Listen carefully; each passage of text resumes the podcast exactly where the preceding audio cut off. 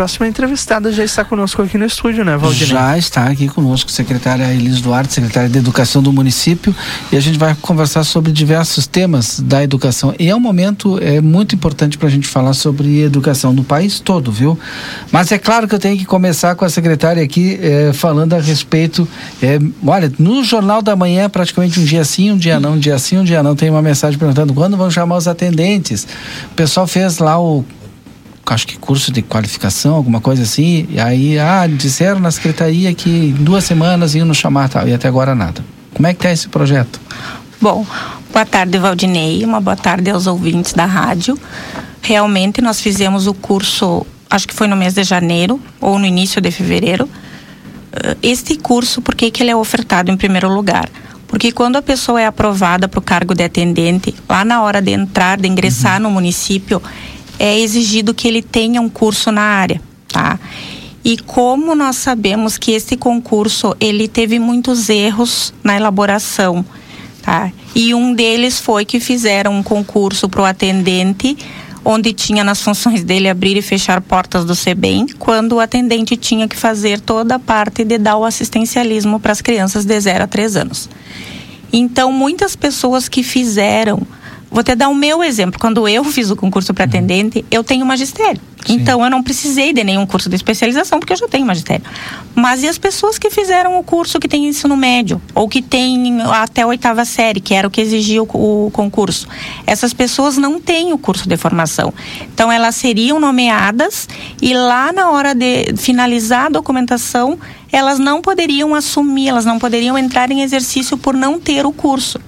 Então, diante disso, pensando na nossa necessidade de ter atendentes e na até por uma questão de respeito do município com as pessoas que pagaram, que estudaram, que fizeram este concurso, nós resolvemos que a Secretaria Municipal de Educação, sempre que tivesse nomeação, estaria dando um curso de 20 horas para que essas pessoas não fossem prejudicadas, né? Unir o útil ao agradável. Então, de lá para cá, desde as primeiras nomeações, nós ofertamos o curso. Este ano tínhamos, temos a intenção de chamar atendentes sim, porque é necessário. Aumentou nossa demanda de alunos. Fizemos o pedido de nomeações lá em janeiro, tá? Uhum. Para a secretaria para a secretaria da administração, que aí vai para o departamento de pessoal da prefeitura. E nos primeiros fizemos o curso, demos início no curso e nos primeiros dias de fevereiro, nós fomos informados pelo departamento de pessoal de que a prefeitura não tinha mais vagas no quadro de cargos, tá? Uhum. Porque para te chamar, o cargo existe, mas tem que ter a disponibilização do número de vagas que tu necessita chamar. Só teriam quatro vagas e nós teríamos pedido 40, tá? Então, diante disso, a Secretaria Municipal de Educação fez um pedido com uma justificativa. Esse pedido foi para a Secretaria de Administração para que fosse feita uma PL enviada para a Câmara de Vereadores solicitando a criação de cargos, tá? Até já digo assim, nós solicitamos a criação de 60 cargos. Isso não quer dizer que nós vamos chamar os 60, Sim. mas é que quando nós precisarmos, os cargos estão lá criados e não acontece o que aconteceu agora. Perfeito.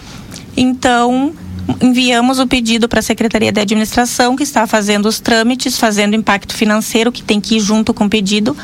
Uh, hoje de manhã falei com o secretário adjunto da administração, com o Evandro, e ele me disse que hoje estavam concluindo e provavelmente na segunda-feira esse pedido de criação esteja indo para a Câmara de Vereadores.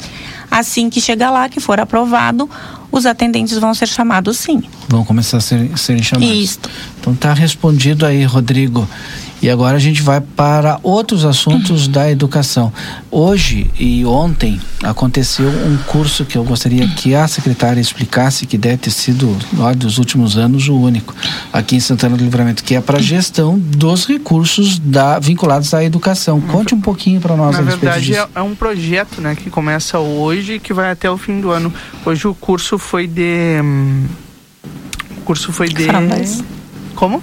Foram dois, foram dois cursos, foram duas, foi uma, foram duas formações diferentes. É. Uma formação foi em todas as escolas da rede, que teve um primeiro momento voltado para a saúde emocional, tá? aspectos emocionais e sua interferência no processo de aprendizagem. Exatamente. Correto? Ah, mas nós estamos falando de coisas é, diferentes. Mas é que eles aconteceram Sim, em locais é, diferentes, diferentes, foi concomitante. Eu estou falando do curso lá que aconteceu na Urcamp hoje de manhã, Isso. das 8 ao meio-dia, e ontem pela parte da tarde, que trata da gestão financeira da educação, que nunca tinha sido feito aqui. Exatamente.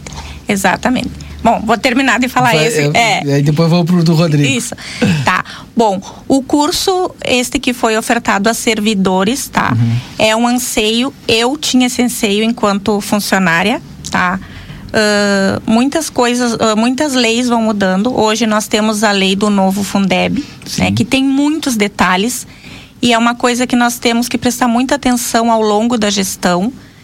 E embora a gente venha estudando bastante, eu e a minha secretária de junta, desde o mês de agosto, quando nós tomamos para nós o fato de construir os relatórios do CIOP, o fato de aprender e de construir, uhum. uh, nós vemos estudando no, agora em janeiro, nós tivemos a nova formação do Conselho Municipal do Fundeb, que pela nova lei ele deve começar o primeiro ano de gestão junto com o terceiro ano do prefeito em exercício. Então é um conselho novo, é um conselho em que conselheiros do conselho imediatamente anterior eles não podem fazer parte. Então são pessoas novas, novas né? Uh, é um conselho que a partir desse ano ele tem quatro anos de duração, mas quando fechar os quatro anos ninguém pode ser reconduzido. Uhum. Então, de quatro em quatro anos tem que ter essa renovação. E diante de tudo que nós vemos vendo, passando, vivenciando, nós resolvemos, nós já vemos uh, numa constante construção de conhecimentos com o auxílio do IGAN.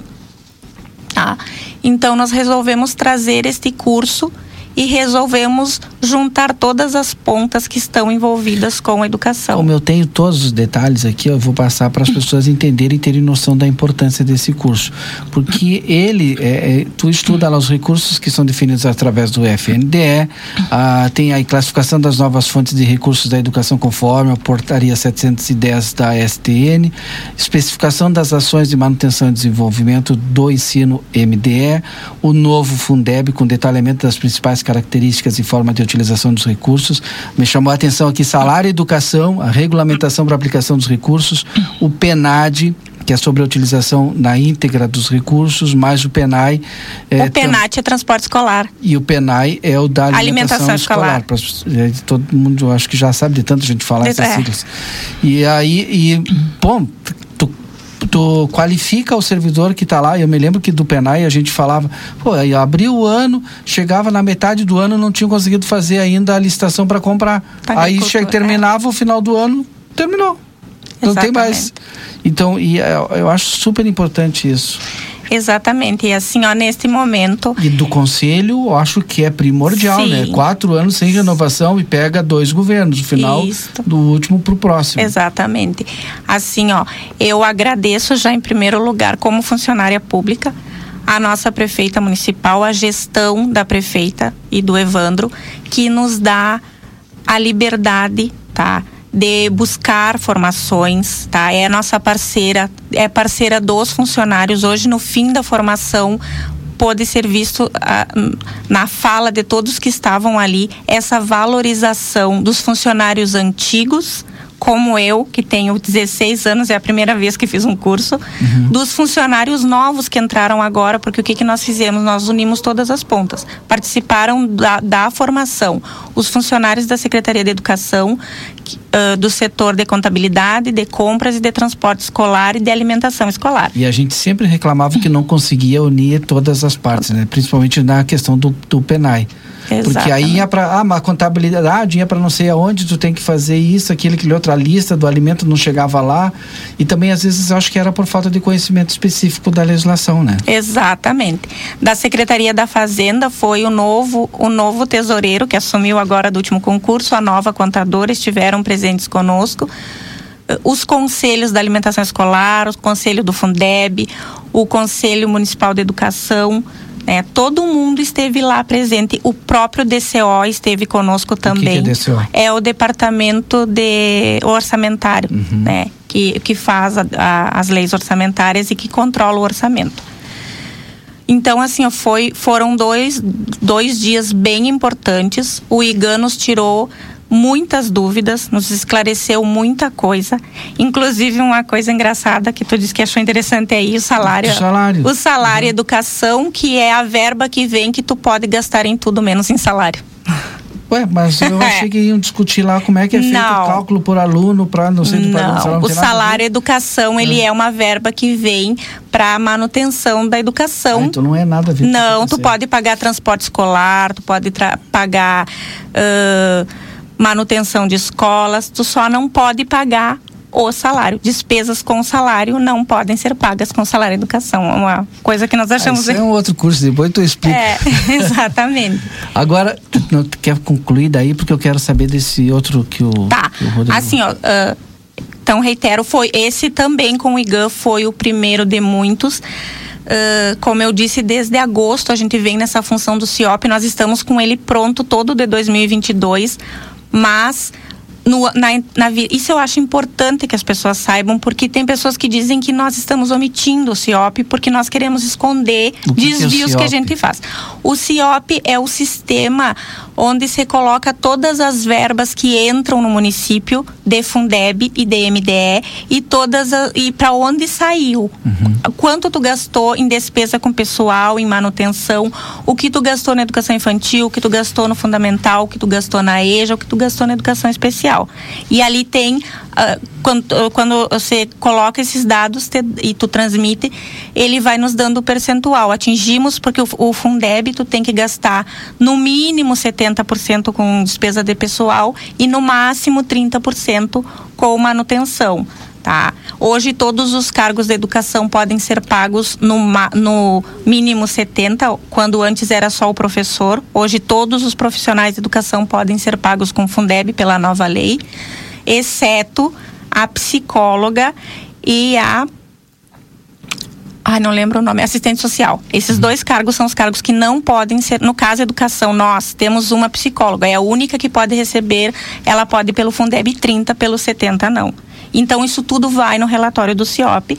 São relatórios que têm que ser transmitidos bimestralmente. Nós vínhamos com os relatórios atrasados, sim, porque é verdade a gente tem que dizer. Quanto, quanto tempo estava atrasado? O ano passado, olha, porque isso dizer crítica que... e crítica e crítica. É. Mas isso é, que eu quero que até a secretária tenha essa oportunidade de explicar, porque isso não é de agora, para as pessoas entenderem também, porque isso de um governo para outro vinha sendo repassado com atraso, né? Exatamente. É assim, ó, o ano de 2022, eu vou, eu vou dizer que ele está com atraso. Ele está pronto, só que, como mudou o sistema, era CACs Fundeb. Na entrada do ano passou para CISCACs. Houve a mudança do conselho e os, os cadastros são diferentes agora. Então, eu tive que cadastrar todos os dados de número de documento endereço dos 22 conselheiros. Uhum. E o FNDE teria que nos mandar um, uma, um link para presidente do conselho dizer que aquilo que eu coloquei ali é verdade. Só que o FNDE nos mandou depois de nós termos aberto, imagino que uns seis chamados no Fale Conosco do CIOP, que é quem resolve, uma demanda no MEC e uma no TCE, porque a gente precisava registrar que a parte do município está pronta. Mas estamos impedidos por uma coisa que não depende de nós. Ontem à noite o FNDE me mandou a resposta. Hoje de manhã, durante o curso lá, eu e a presidente do conselho entramos no sistema. Hoje, dia 20 de abril, o Conselho Municipal do Fundeb está regular no sistema. Na segunda-feira, nós vamos poder transmitir os relatórios que estão prontos. Há mais de dois meses, eu acho, esperando. E na segunda-feira mesmo a presidente do conselho homologa e nós podemos começar os relatórios de 2023, porque esses relatórios eles então, são Estamos em dia então, gra Sim, graças a Deus. É, assim, ó, esses relatórios eles são mais ou menos como o nosso imposto de renda. Tu manda o primeiro.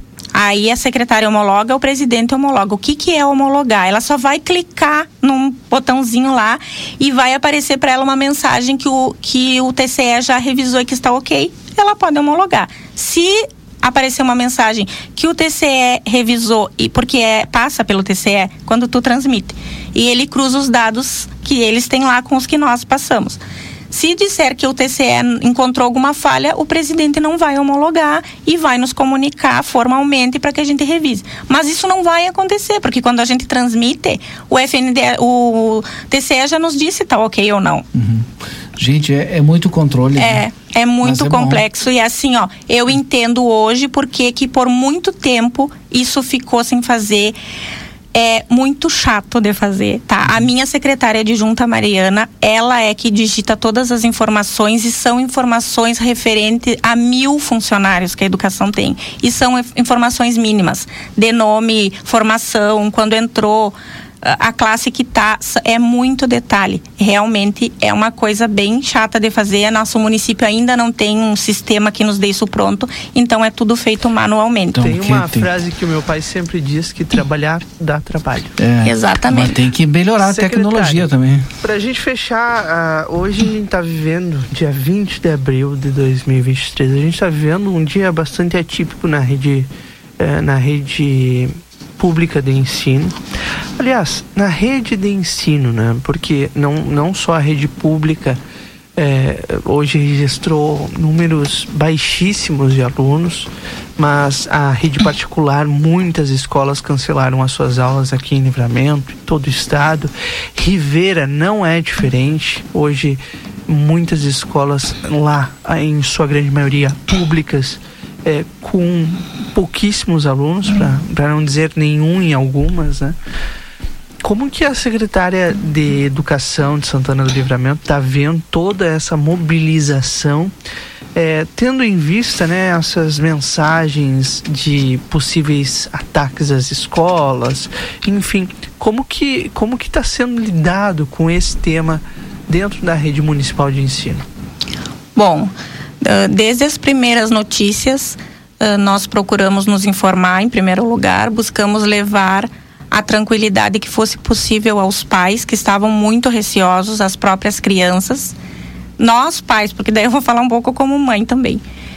Então, sempre tendo esse cuidado, esse acompanhamento, uh, vocês são responsáveis de certa parte por eu acredito que 80% dos pais da rede municipal terem o meu número de telefone que eu sempre dou. E eu me sinto muito feliz quando um pai me chama, me pede informação e me diz assim: "Bah, a gente confia na senhora". É. Então, assim, ó, esses últimos dias eu passei mais respondendo a pais, pedindo que se acalmassem, assim, ó, muita gente me chamando, muita gente querendo dar a sua opinião de coisas que nós poderíamos fazer, muita gente trocando, conversando mesmo, né, se abrindo. E, então, assim, foram dias de muito cuidado, tá? Há muito vem se falando que educação é uma rede onde tem que estar a Secretaria Municipal de Educação, onde tem que estar a escola e onde tem que estarem os pais. Então, nós já vínhamos trabalhando nesta função de trazer as famílias para dentro da escola. E o dia de hoje foi o dia em que nós resolvemos aproveitar para colocar em prática um planejamento que nós já vínhamos articulando Hoje, nas nossas escolas, a formação que teve, ela não foi só para professores e para funcionários. Muitos pais participaram. Todos os pais que tiveram oportunidade estiveram dentro das escolas participando. Pais que não estiveram vão estar durante a semana, porque nós vamos fazer vários momentos. Né? E aí, quando tu diz que isso é uma coisa que começou hoje, mas vai até o fim do ano letivo, sim, vai até o fim do ano letivo. E pretendemos que o ano que vem continue também. Tá? A formação de hoje, ela teve dois momentos. O primeiro momento foi voltado para a saúde emocional de todos. E o segundo momento foi das 10 ao meio-dia, onde as escolas se reuniram ali, já estavam reunidas, mas aí a primeira parte foi online com a nossa psicóloga. A segunda parte, as escolas se reuniram para analisar a, a própria escola, para olhar o entorno da escola e para planejar protocolos, tá? O que, que são protocolos? Assim, ó, em caso de emergência, como é o nosso ambiente escolar? O que, que a gente tem que observar no nosso ambiente escolar? Porque a vida do professor ela é tão metódica, assim, que o professor sabe que ele chegou na escola, ele foi para a sala do professor, bateu, ele foi para a sala de aula, trocou o período, ele, ele não tem essa, esse tempo de parar e de observar, olha, tem uma pessoa estranha, olha, tem um movimento estranho, né? É tudo muito corrido, tá? Então, esse segundo momento, todas as escolas, elas sentaram, analisaram o seu entorno, tá? uh, começaram a discutir possíveis ações que as escolas possam estar começando a fazer a partir de agora, inclusive na função de buscar a família para dentro da escola e também o que eles acham que a SME, enquanto mantenedora, pode fazer para dar o suporte que eles precisam, porque as realidades das escolas elas são extremamente diferentes. Então Sim. a secretaria não pode estipular vai ser assim para todas, tem que ser de acordo com cada realidade. Bom, Perfeito. Secretaria Municipal de Educação, Elisângela Duarte, muito obrigado pela presença aqui. E espero Bom papo, que... esclarecedor, Não, técnico, mas que... esclarecedor. Espero que esse momento que a gente está vivendo ele passe e passe rápido. Sim, vai passar. Se Deus quiser, logo vai passar sim. Obrigado, secretária Elis. Um grande abraço e até a nossa próxima entrevista. Muito obrigada e até a próxima.